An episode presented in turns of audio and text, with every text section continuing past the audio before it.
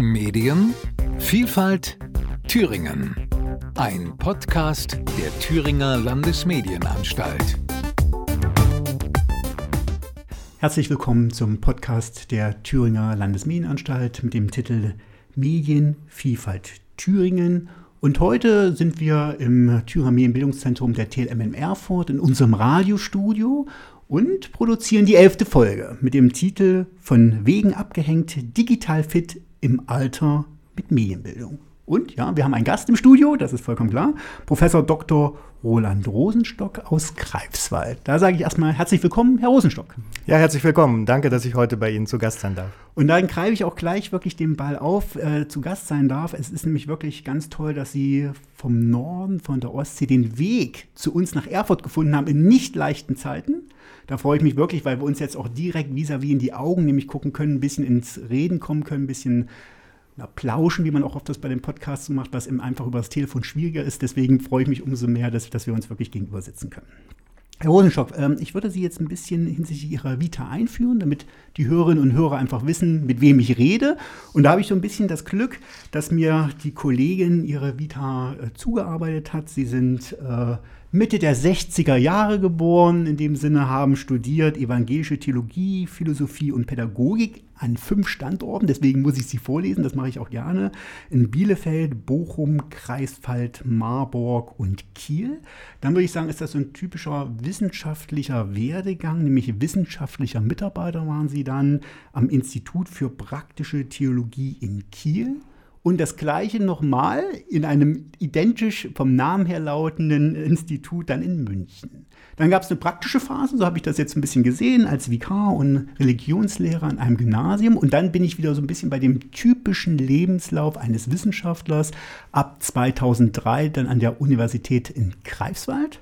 Zuerst mit einer Juniorprofessur und ab 2009, das finde ich sehr schön, hat die Kollegin aufgeschrieben, als ordentlicher Professor. Diese Bezeichnung finde ich immer so schön, als ordentlicher Professor ähm, für praktische Theologie mit dem Schwerpunkt Religions- und Medienpädagogik. Und auf dem Zettel steht noch, was auch ganz, ganz wichtig ist, von 2012 bis 2014 waren sie auch Dekan der Theologischen Fakultät.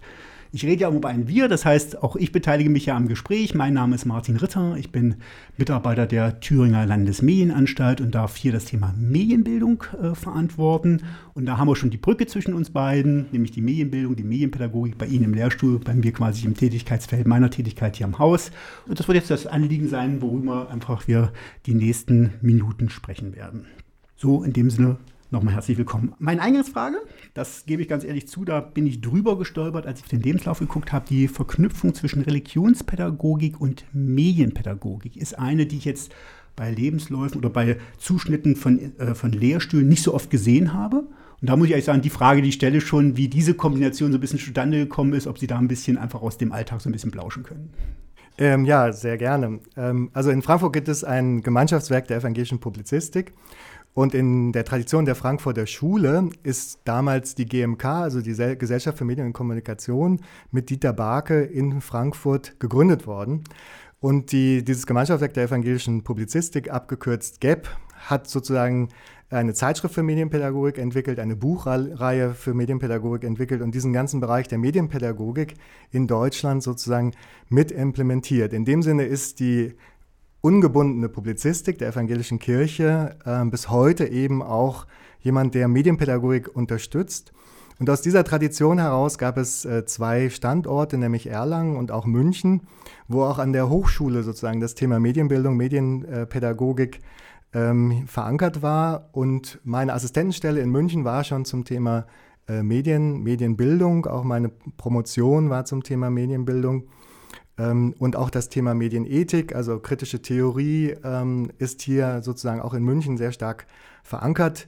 Äh, auch heute noch mit dem Netzwerk Medienethik, auch der DGPUC-Gruppe Medienethik, ähm, so dass hier sozusagen das Institutionelle, die Gründung der GMK als die Institution für den Bereich der Medienpädagogik und auf der anderen Seite auch die inhaltlichen Fragen, das Thema Medienethik, Medienbildung aus der Tradition der kritischen Theorie auch in der evangelischen ähm, äh, Fächerwelt sozusagen verankert gewesen ist. Und dann kommt nochmal ein inhaltlicher Aspekt.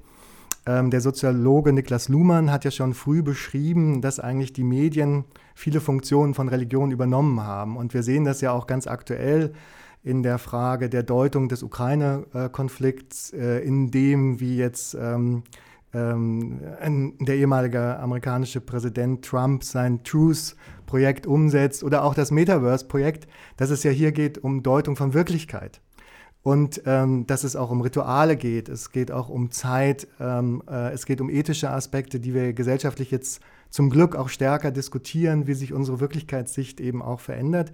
Und da ist sozusagen auch die Theologie, die evangelische Religion ein guter Gesprächspartner. Das ist perfekt, Herr Rosenstock. Das heißt nämlich, wenn wir einen Podcast zum Thema Medienethik machen werden, wissen wir, mit wem wir sprechen können, nicht mit Ihnen. Und so leicht ist für mich jetzt gar nicht der, ähm, der Wechsel zum Thema Medienbildung von Älteren, aber ich sage Ihnen, wie wir da auf Sie ja gekommen sind. Weil wenn wir als Thüringer Landesmienenanstalten nach Mecklenburg-Vorpommern schauen, sind wir seit vielen Jahren immer auf dieses Gesamtprojekt des äh, Medienkompasses. Äh, gestoßen. Und das ist ja so ein Projekt, welches jetzt Sie mit den unseren Kollegen der Medienanstalt Mecklenburg-Vorpommern seit vielen Jahren betreiben, hat mehrere Bände, fing mal mit Schule an. Und der zweite Band, der hat sich mit der Medienbildung der Älteren beschäftigt. Um das, wir sind deswegen drauf gestoßen, weil die ist publiziert worden 2016, mittlerweile schon sechs Jahre her. Und da waren Sie in Mecklenburg-Vorpommern damit schon so ein Vorreiter. Da fing das Thema hier recht langsam erst an, aber man hat, boah, Wahnsinn, hier diese Publikation mit unheimlich viel Leitfäden und wo wir gesagt haben, das ist schon so, eine, so ein Meilenstein, wo jetzt Sie und bei sich im Land echt so ein, so ein Flock reingegeben haben. Und für mich ist so eine, ich sage mal, so eine ganz spannende Frage, wenn man so durch so ein Theoriewerk guckt, obwohl es ja sehr praktisch angelegt ist, weil ja Leitfäden drin sind. Wie sieht es denn jetzt so nach sechs Jahren, wenn Sie mal schauen, in der praktischen Umsetzung aus? Ist man in den Trägerstrukturen vor Ort, in den Einrichtungen wirklich so, dass man sagt, ja klar, wir machen die Älteren fit für diese digitale Gesellschaft und Herr Rosenstock hat uns da mit seiner Publikation viel geholfen. Wie ist da so der Stand? Ja, ich habe das Thema Medienbildung mit nach Greifswald gebracht von München und innerhalb des Bewerbungsverfahrens hat die Universität dann entschieden, äh, mir diesen Bereich der Medienpädagogik auch als Aufgabe äh, zu geben an der Hochschule. Und das war dann äh, auch aus dem Münchner Erfahrung, wo ich auch schon viel mit der BLM zusammen gemacht habe, eben auch ein Kontakt dann zur Landesmedienanstalt, die schon sehr früh gesagt haben, also wenn wir gesellschaftlich hier diesen, diese Veränderung der Mediatisierung, der Digitalisierung haben, dann müssen wir auch etwas für die Gruppe tun, die eben am meisten sozusagen die Problematik haben, abgehängt zu werden, also die Medioren und Senioren, die Menschen, die aus dem beruflichen Bereich heraus sind, äh, die Hochaltrigen auch, denn diese gesellschaftlichen Transformationsprozesse betreffen gerade sie.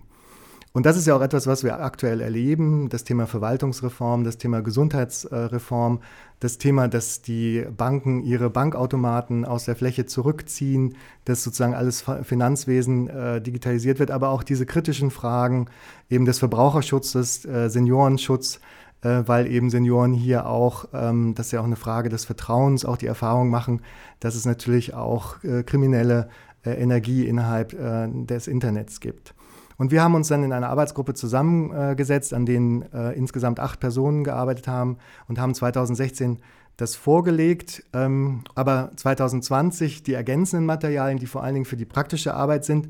Und äh, da nehme ich gerne Ihre Frage auf, die zusammen entwickelt worden sind mit den Silver Surfern in Greifswald, die sozusagen eine Gruppe von Älteren sind, äh, die eben für sich als Passion haben, äh, ältere Menschen an die Medien heranzuführen, projektorientiert.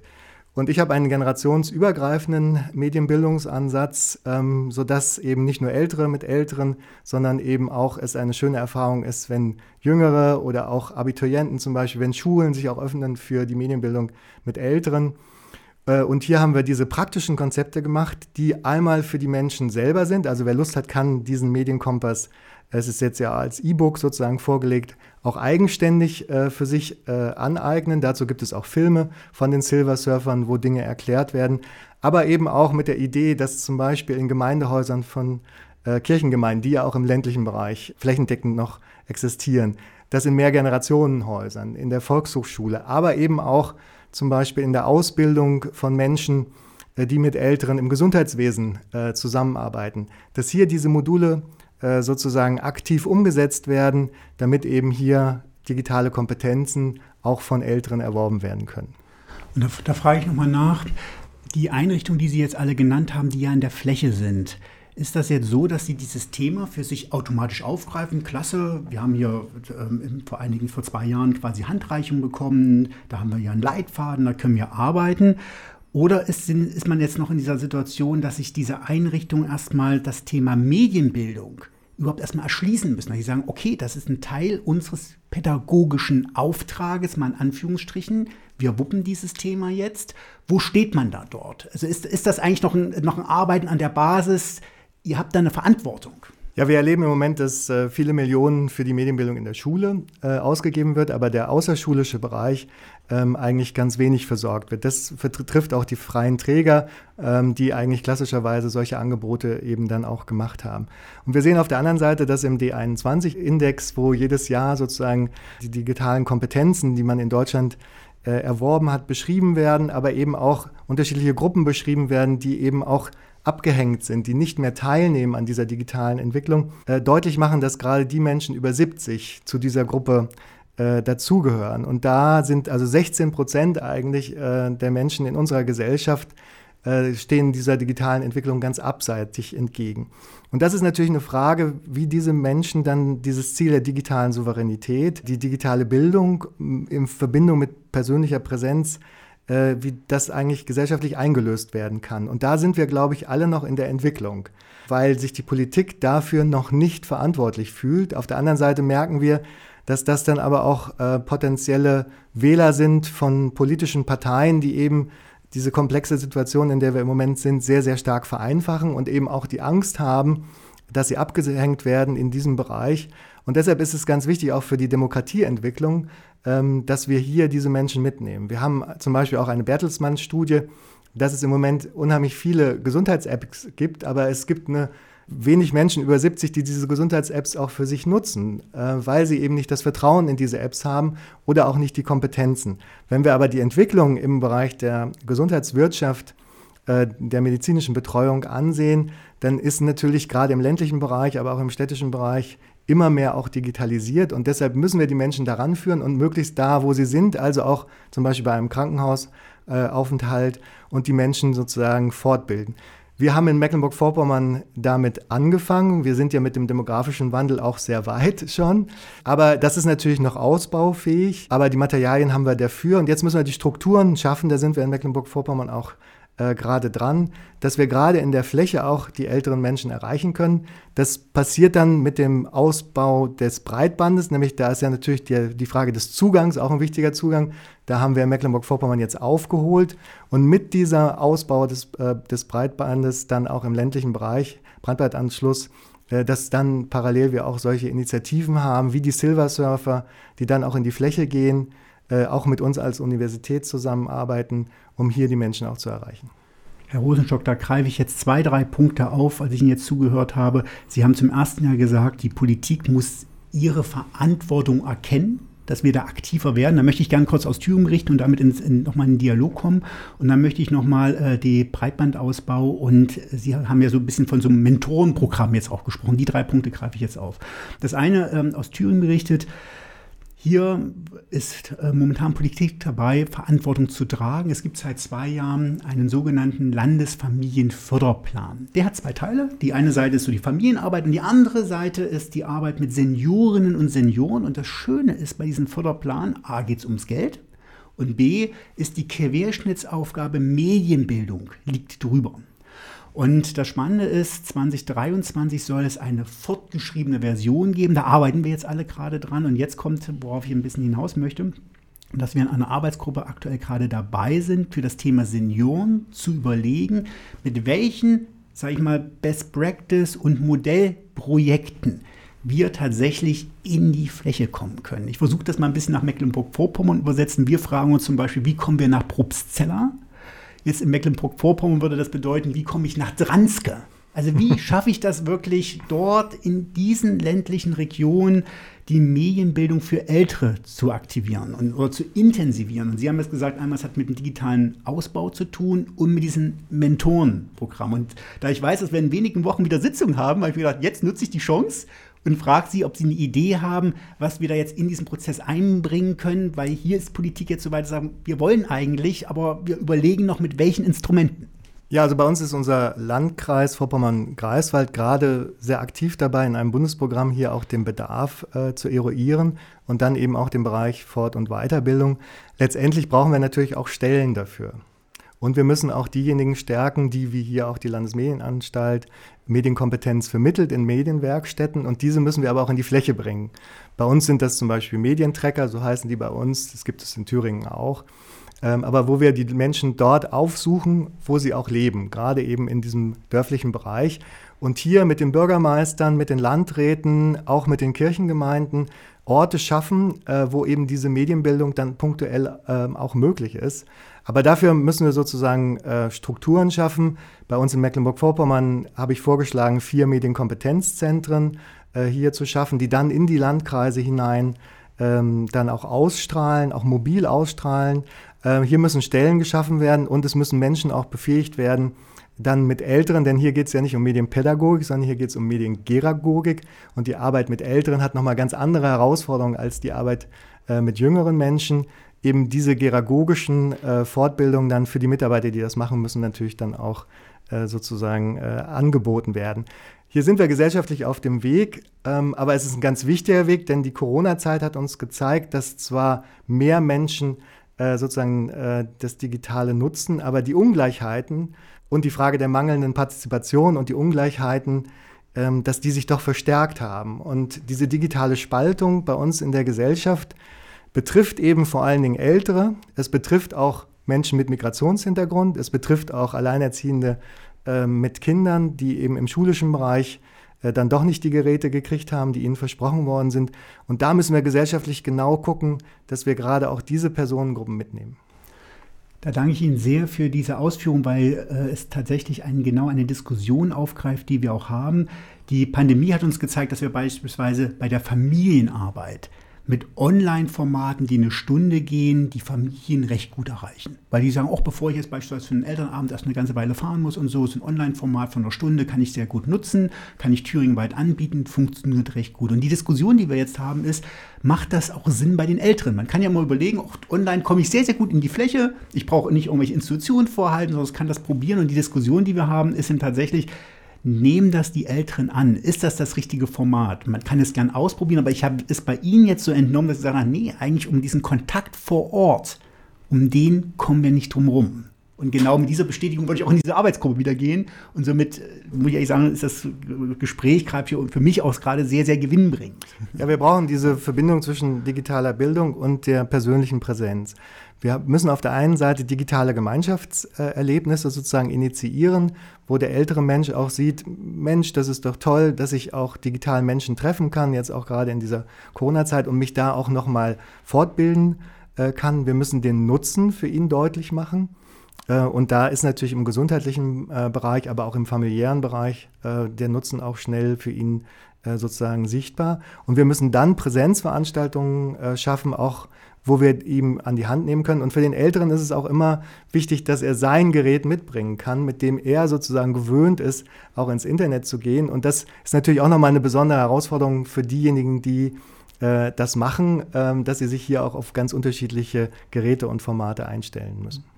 Zum Thema Senioren hätte ich jetzt, oh, Seniorinnen und Senioren, so möchte ich das gleich korrekt sagen, habe ich noch ein bisschen eine Abschlussfrage, weil ich noch zu einem zweiten Thema kommen will, was wir in der Vorbesprechung gerade ein bisschen hatten. Die Abschlussfrage so ein Stück, weil ich habe ja bei Ihnen in der Publikation, auch D21 macht das so, gibt es ja eine Typologie der Älteren, weil man eben nicht sagt, von 60 bis 90 ist quasi eine Kohorte, sondern man unterteilt sie schon nach Altersstufen, was auch absolut plausibel in der, allein schon in der Mediennutzung ist.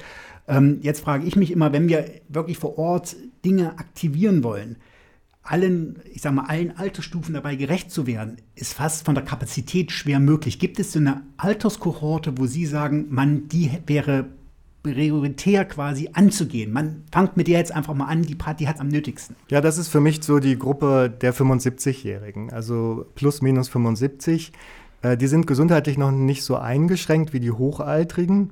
Ähm, und sie haben teilweise in ihrem Berufsleben auch noch Kontakt äh, gehabt äh, zum Thema Computer oder Digitalisierung. Aber der D21-Atlas äh, zeigt, dass hier und vor allen Dingen hier auch die Frauen eine ganz wichtige äh, Zielgruppe sind und auch die, die äh, nicht so hoch gebildet sind, ähm, äh, eine wichtige Zielgruppe sind. Und da würde ich sozusagen anfangen. Und da ist das Thema Podcastarbeit übrigens eine wunderbare Arbeit. Also Hört mein Leben ist ja eine unserer äh, Angebote, die wir machen, Podcast erstellen. Und jetzt auch, wenn wir in die Ukraine sehen und diese Form auch äh, der, der Kriegsgefahr, die wir dort erleben, ist eben dieses Thema erlebte Geschichte ja auch etwas, was möchte ich eigentlich meinen Enkeln für mein, über mein Leben erzählen? Ähm, oder auch ähm, Bücher vorlesen zum Beispiel, auch weil die Kinder und äh, Enkelkinder sind ja häufig weit weg. Ähm, aber auch sozusagen also über diese Podcast-Arbeit äh, dann äh, sozusagen das, was man früher vielleicht aufgeschrieben hat oder wo die Enkel immer gesagt haben, Mensch, äh, Oma, Opa, schreib das doch mal auf für uns, äh, dass man das jetzt einfach erzählt und dann vielleicht auch äh, Gesprächsanlässe äh, schafft, wie jetzt zum Beispiel 68, Prager Frühling, ähm, oder eben auch besondere Dinge, die in der DDR erlebt worden sind, die Wendezeit ähm, und hier eben auch dann diese digitalen Gemeinschaftserlebnisse hat, wo darüber auch erzählt werden kann und es auch Foren gibt. Und das ist für die Jüngeren, glaube ich, generationsübergreifend auch äh, ähm, sehr interessant. Und dann interessieren sich die Älteren auch für andere Podcasts oder Hörbücher, sodass sie dieses Thema für sich erschließen. Und Podcast ist ja auch für ältere Menschen heute zum Beispiel ein ganz äh, tolles äh, Instrument, hier im Med Bereich Medienbildung weiterzukommen. Sehr schön. Und da haben Sie jetzt ähm, wieder dieses, diese Thematik der direkten Interaktion betont. Und, aber wie gesagt, ich möchte ein Thema aufgreifen, was wir im Vorgespräch hatten, was ich sehr spannend hatte. Sie hatten jetzt gesagt, momentan recht aktuell ist das Thema Seniorinnen und Senioren Medienarbeit gar nicht Ihr prioritäres. Das ist vollkommen klar. In der Wissenschaft, da ändern sich auch manchmal die Schwerpunktsetzungen. Und Sie hatten gesagt, Sie sind momentan bei den Grundschulkindern inhaltlich. Und da habe ich gesagt, das ist klasse, das, das hören wir uns jetzt auch noch mal von Ihnen an. Ja, wir wissen ja, dass in der vierten Klasse äh, die meisten Kinder ein Smartphone bekommen und unser Programm hat das Thema Medienbildung und Gesundheit. Wir arbeiten hier mit der Technikerkrankenkasse zusammen, die hier einen klaren Präventionsauftrag auch sieht. Das ist ein bundesweites äh, Programm, dass wir fragen, welche Kompetenzen brauchen eigentlich Kinder in der vierten Klasse, um dann mit dem Smartphone eigentlich ja ein Gerät der Erwachsenen auch wirklich ähm, kompetent umgehen zu können. Und das Thema Gesundheit hat ja auch durch Corona nochmal einen ganz äh, wichtigen Aspekt ähm, dann auch, es geht um Stress, es geht auch um Augengesundheit, äh, es geht um äh, Haltung. Ähm, und für uns ist es toll, dass wir hier mit äh, der Erfurter Agentur Kids Interactive eine App zusammen entwickelt haben, die Medienplanet-App, wo es übrigens auch jetzt äh, aktuell ein Podcast-Tool für die Kinder gibt und mit André Gatzke, einen bekannten äh, Maus- und Kika-Redakteur, jemanden, der sozusagen die Kinder motiviert und inspiriert und es hier die erste kostenfreie App ist, die man sich im App äh, Store runterladen kann zu diesem Thema Medienbildung und Gesundheit, eben hier speziell für die Bedürfnisse der 8- bis 11-Jährige, um hineinzuwachsen, ganz aktiv sozusagen in diese Frage der Medienkompetenzen des Smartphones. Und auch hier Podcast eine ganz tolle Möglichkeit eben, um Kinder zu erreichen und sie kreativ zu machen. Ist das auch Ihr Lieblingspodcast? Also ich höre ja gerne fest und flauschig, also Olli Schulz und Jan Böhmermann. Und da sieht man ja eigentlich, das alte Radio ist ja hier im Podcast äh, wieder lebendig. Es hieß ja früher sanft und sorgfältig und war eigentlich in Berlin-Brandenburg Radio 1. Ähm, und wir sind ja noch eine Generation, die unheimlich gerne auch Radio gehört haben. Und, ähm, und wir sehen ja auch, dass hier verschiedene Dinge sich mischen, zum Beispiel das Kurzhörspiel, äh, die Yogalehrerin, was ich sehr gern gehört habe, äh, jetzt bei Olli Schulz und Jan Böhmermann. Aber mein Lieblingspodcast ist wirklich ein Jazz-Podcast, Jazz Time vom NDR mit dem Saxophonisten Andreas Pasternak und Joachim Böskens als Direktor äh, des Funkhauses. Und ähm, also das ist sozusagen das, wo mein Herz aufgeht, denn ich bin ein großer Jazz-Fan und von Louis Armstrong bis Manfred Krug ist da alles dabei. Herr Rosenstock, wir danken Ihnen jetzt für das Gespräch und ich hoffe, dass wir mit unserem Podcast Medienvielfalt Thüringen ein bisschen bei Ihnen im Gedächtnis bleiben und vielleicht schaffen wir es ja so Folge für Folge auch mit zu dem Lieblingspodcast am Ende gehören zu dürfen. Das würde uns sehr freuen und vielleicht bringt es uns das Thema Medienethik in dieser Runde hier einfach nochmal zusammen. Besten Dank fürs Gespräch und dann sage ich mal vielleicht bis bald. Herzlichen Dank, auch Ihnen. Den Podcast Medienvielfalt Thüringen der Thüringer Landesmedienanstalt können Sie auf allen etablierten Plattformen nachhören und natürlich auch auf www.tlm.de.